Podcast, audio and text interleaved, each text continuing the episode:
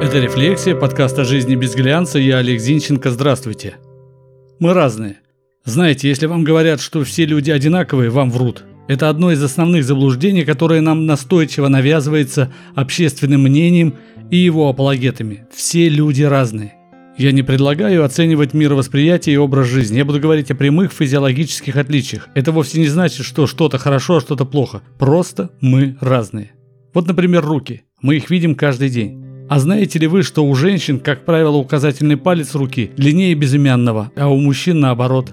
Или мочевой пузырь. У женщин он всегда меньше мужского.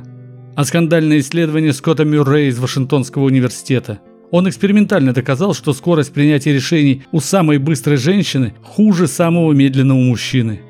Понятно, что эти исследования возбудили суфражисток и подпевающих им борцов с сексизмом, но факт остался фактом. Правда, ученому пришлось оправдываться пеплом, как Галилей голову посыпать. Зато у женщин лучше развито периферийное зрение, и они вернее увидят угрозу сбоку, чем мужчины. А еще женщины лучше переносят жару, чем мужчины. Кстати, если говорить о хладнокровности мужчин, это истинная правда. Температура тела мужчины, как правило, на полградуса ниже, чем у женщин. Ладно, оставим сравнительный анализ мужчин и женщин, иначе мы ударимся в скучные перечисления всех 109 отличий между полами, установленных на сегодняшний день учеными. Отличаются и нации. Ну, понятно, цвет кожи, разрез глаз – это все очевидно. Когда хотят подчеркнуть тождественность людей разной нации, говорят, что для хирурга внутри все одинаковые. Да это так. Да, не совсем так. Вот, например, строчка из лекарственной инструкции одного препарата. Периндоприл, как и другие ингибиторы АПФ, очевидно, оказывает менее выраженное антигипертензивное действие у пациентов негроидной расы по сравнению с представителями других рас. Не буду сейчас углубляться в существующую, хоть и скрытую от общества дискуссию о расово ориентированных медикаментах. И дело тут не в расизме. Пока общество утверждает о равенстве людей и преклоняет колени, ученые и фармацевты активно решают проблему неодинаковых реакций тех или иных лекарств на людей разных национальностей. Знаете ли вы, что частота инсультов среди азиатов выше, чем среди европейцев? Но у европейцев чаще случаются инфаркты. И вирусы не на всех одинаково действуют, и вакцины не одинаково работают. В общем, одинаковости среди людей гораздо меньше, чем различий. Ну ладно, идем дальше. Во всех злаках есть глютен или клейковина. Современные последователи здорового питания уверяют, что глютен – это вред. Но это совсем не так. Глютен вреден только тем людям, у которых есть его персональная непереносимость или заболевания, при которых глютен противопоказан. Этих заболеваний немного и все весьма индивидуально. Поэтому повальное увлечение безглютеновой диетой, если и не вред, то бессмыслица. Продолжаем крушить здание мифов. Как бы это ни звучало странно, но бананы – это трава, а помидоры – ягоды.